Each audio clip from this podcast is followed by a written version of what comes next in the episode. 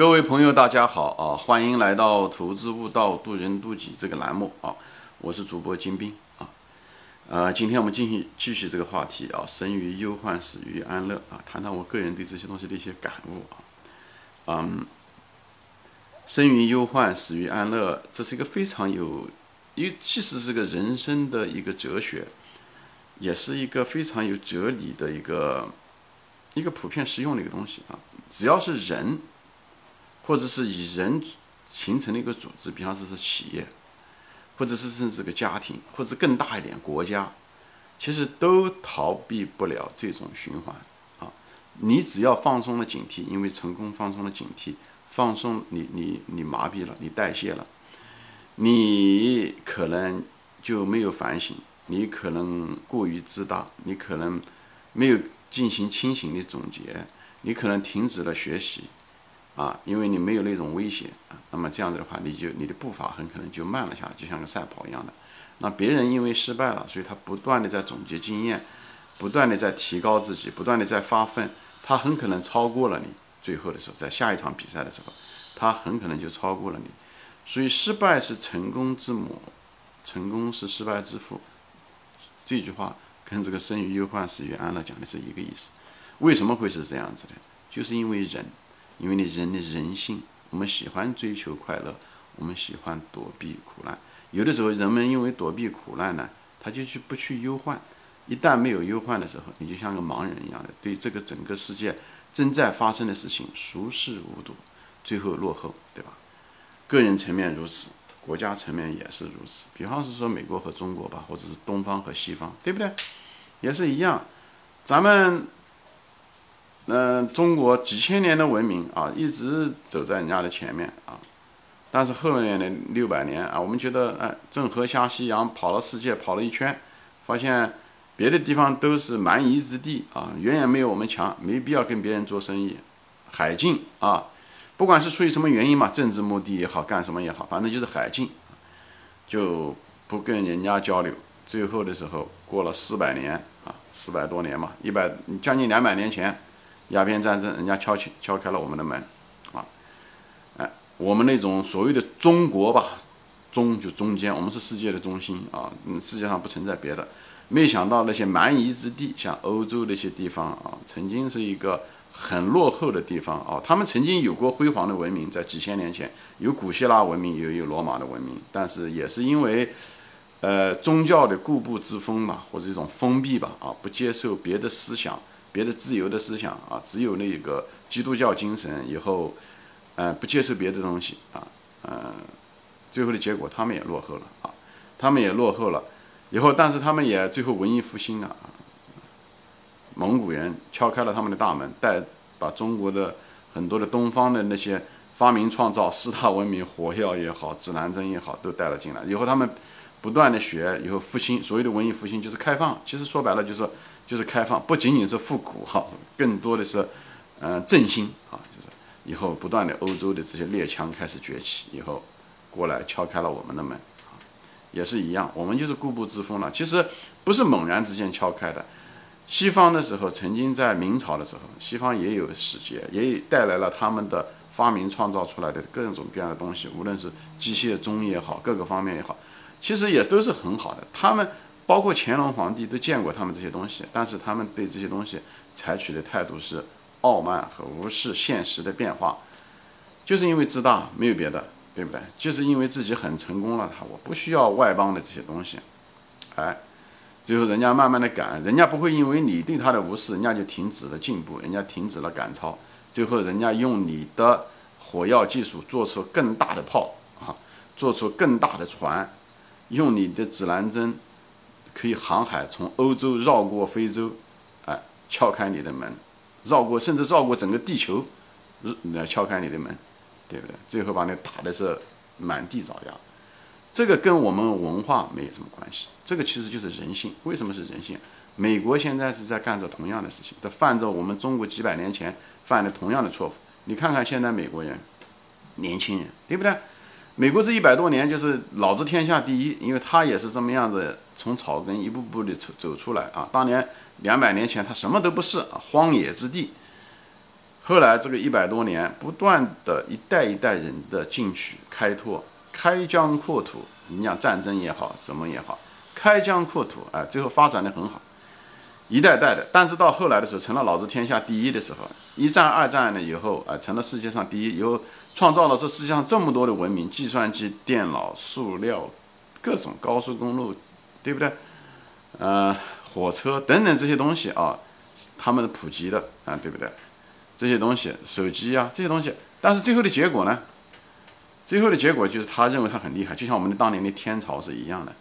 最后年轻人呢，安于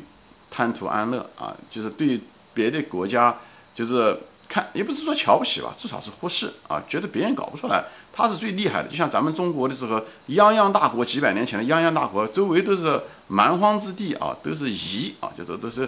那些没有进化过来的、没有什么文化的民族。在美国人眼中，其实这个世界对他来讲好像也类似的这样的心理，并不是美国人文化有问题，并不是当年中文文化有问题。这个美国人也好，中国人也好，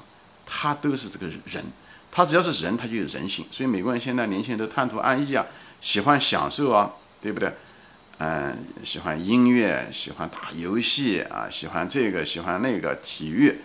嗯，就没有几个人好好的学习的、读书的。相反，大洋彼岸的中国啊。年轻人，很多人很好的学习，当然也有人打游戏了，玩了啊。但是更多的人是拼命的学习也好，职业也好，无论是高考，虽然高考的效率，嗯，培养了很多低高分低能的人，但是他毕竟把那个学习的能力给锻炼出来了，理解能力锻炼，这个对国家的总体的实力是起到至至关重要的作用。这样未来的人才的竞争一定是，就是未来的竞争，文明的竞争一定是人才的竞争。所以我这一点，我对中国是充满了希望。啊，虽然我们也有各种各样的问题，就像美国有很多问题，但是美国的问题其实在这一点上面更大，因为他人出了问题，所以我不知道他多少代以后他能够醒觉过来啊。他并不是数学不好，数学不好并不是因为他基因不好，其实就是因为他们对这个没有兴趣啊，没有兴趣，因为那别的东西兴趣更大，他们也没有那种生活上的压力，他们也没有那么多就业上的压力啊，就是他总觉得他可以通过美元。或者说航空母舰嘛，可以一直可以在世界上割韭菜啊！美国政府一直在也在世界上割韭菜，以后把这些，呃，怎么说呢？喂养的这些贪图 安逸的这些公民啊，其实把他们养得越肥，也变得越来越笨。年轻人啊，最后不断的在落后之中，只是他落后的时候他自己不知道哎，就像我们当年的大清是一样的，大明是一样的，就是他这个中间有个过程啊，他他有个过程。等你看到的时候都已经迟了啊！那美国现在就在犯的这个错误啊！美国是自大，对不对？整个世界横行霸道，打压中国，对不对？但是也是一样的。那么啊，正认为自己了不起，嗯，他搞出来的东西是最牛的啊！但是人家现在呢，他渐渐也意识到这一点。所以我们现在这个五 G 啊什么的，他们现在有些人开始知道，但是大多数人还不清楚啊！大多数人还不知道这个东西，就是。就处于这种状态啊，就是这种怎么说呢？人类的文明嘛，其实一直是这样子的啊，就是无论是美国人也好，中国人，你只要是人性，都有这个特点啊。正是因为有这个特点啊，生于安乐，死于忧患。两百年前，咱们中国是死于安乐，OK。后来这最近两百年，我们生于忧患，我们一代代人，对不对？被日本人打得满地找牙，对不对？以后不断的奋起改革开放，所以我们现在是生于忧患，我们一直在不断的努力。美国人现在呢，当年的时候，一百多年前的时候，他们是生于忧患，因为跟对不对？几一两百年前是跟他的宗主国打，对不对？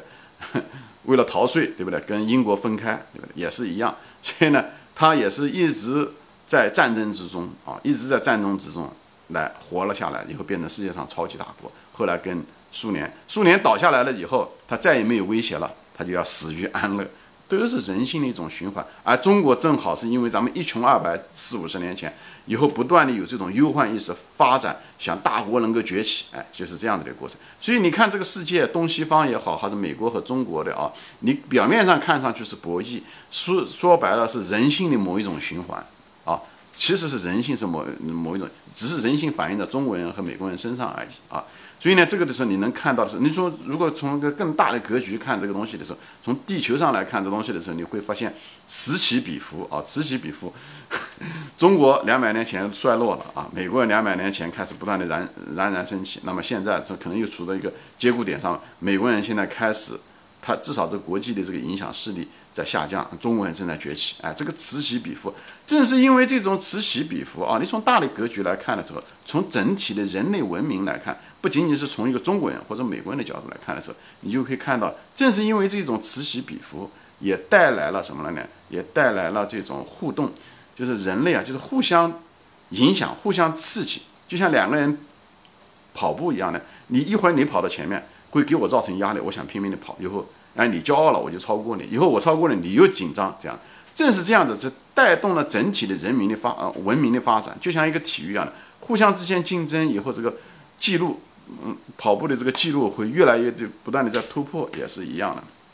也就像两个自行车一样的啊，它这个两个轮子互相带动着跑。下坡的时候很可能前轮先先下去，重力下去拖着后轮；上坡的时候可能后轮得顶着前轮，就他们之间有个互动的一个过程。所以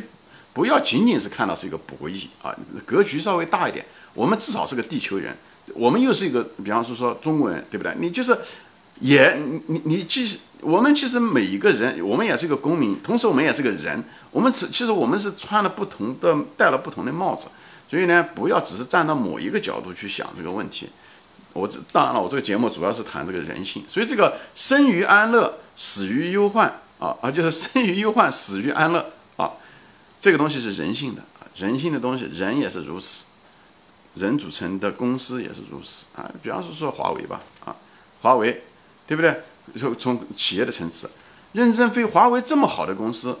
伟大的企业家，永远是想把这个。生于忧患的这个东西带进来，所以华为就说华为的冬天，他写过书，对不对？华为的冬天，或者是华为离破产还有什么十二个月还是多少天？他一直是试图，虽然华为非常成功，这几十年一直很成功，他一直在说的这个事情，一直在说的这个事情，虽然讲表面上看上去你好像有点耸人听闻啊，我们跟现实好像不一样，但是伟大的企业家他知道这个人性中的这个缺点。所以他不断的在，因为终归有一天会出现这种情况。那现在华为可能就现在就面临的这种，对不对？这种情况，这种冬天的情况。所以任正非在二十年前、二十年前就有这种忧患意识。只有这种冬天来的时候，没有那种忧患意识的时候，这个冬天来的时候就会把你冻死。就像那个，呃，叫什么？就是你不垒你的窝，冬天来的时候就会把你这个鸟给冻死啊。所以呢，大家呢有这种，因为他来的机会少，正是因为来他来的机会少，他忧患困难来的少，就像地震一样的，所以呢，人就容易麻痹。特别是你很快乐，从来没有过，比方现在房价，觉得一直涨，所以呢，每个人都麻痹，觉得房价会永远涨上去，那他不会的。所以那种担心的人，他会早做准备的人，那但一旦房价下下跌的时候，他有忧患意识的人，他的财富就能保住。有的人，你如果没有忧患意识，你的财富很可能是个过眼烟云啊。所以，就是伟大的企业家，你看，在这个人性的对吧，个人的层面，企组企业也是个人组成的，对国家的层面我已经谈过了，企业的层面也是如此，对吧？任正非就是王石也是万科的王石，对不对？他们也是谈到活下去。照讲，那房价一直在增，嗯，增长，那个房地产公司一直在挣钱，还谈什么活下去啊？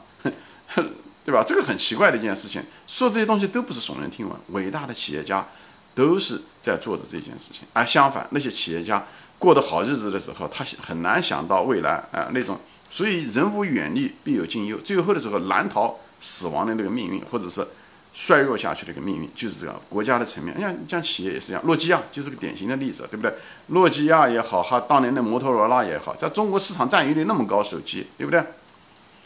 但是。就是不思进取，觉得他有这个市场，他有这个销售，他有这个强大的这个研发能力，哎，他觉得他永远可以争市场。他不知道这个市场像是铁打的营盘流水式的兵，他不明白，因为他当他坐在那个位置上的时候，他很难想象他从位置上怎么样的，呃，会掉下去。他不知道他当年走上了位置上也是别人掉下去他才走上去的。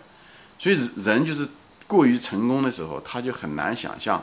他会不成功是什么样。这就是人性，人对忧患。永远估计不足，就像股市中对风险永远估估计不足一样的，就像在牛市中的时候，你很难想象熊市是什么样子，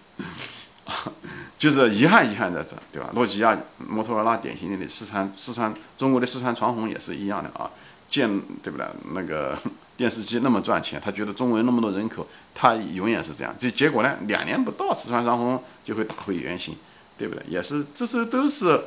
非常相似的，在企业中也好，呃，这种循环。所以这为什么企业生死，哎，它这种很快，而且这往往企业就死了，它就真的死了，它不像国家，它还能起来，因为国家的寿命比较长。因为它会不断的改造，这这个是另外一个话题啊，我不想在这地方谈。那么个人也是如此啊，个人也是，所以有的人一旦成功，他就会骄傲，他就不好好的，他就自大，最后掉进了自己挖的坑啊。环境变了，他的思路已经老了，所以有些人，嗯，年纪轻的时候他成功，甚至中年成功，他老的时候他头脑僵化，最后犯了很多错误，都是一样的啊，这个。所以个人也是如此，投资也是如此，对吧？前面已经说过了，在投资中的时候，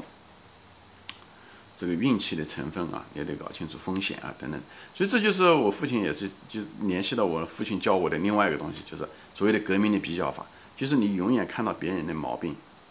而别人永远看到别人的优点，永远要盯着自己的毛病看，不要老是这样的情况下是什么呢？这样的话，你不断的，因为你如果只是总是盯到自己看哪地方自己有缺点、有盲点，在找这东西，你实际上实际上在培养着自己的某一种忧患意识，对不对？因为你不断的缺点嘛，你发现的时候你就想改，或者是你有一种危险，所以这样的话，你不断的在提醒你自己，不断的去纠错、改错，这样的才才能不断的提高，同时你的风险是不断的在减少，就把你的风险的那一块慢慢的就把它挤掉了，好吧？行，今天我就暂时分享到这里啊，谢谢大家收看，我们下次再见，欢迎转发。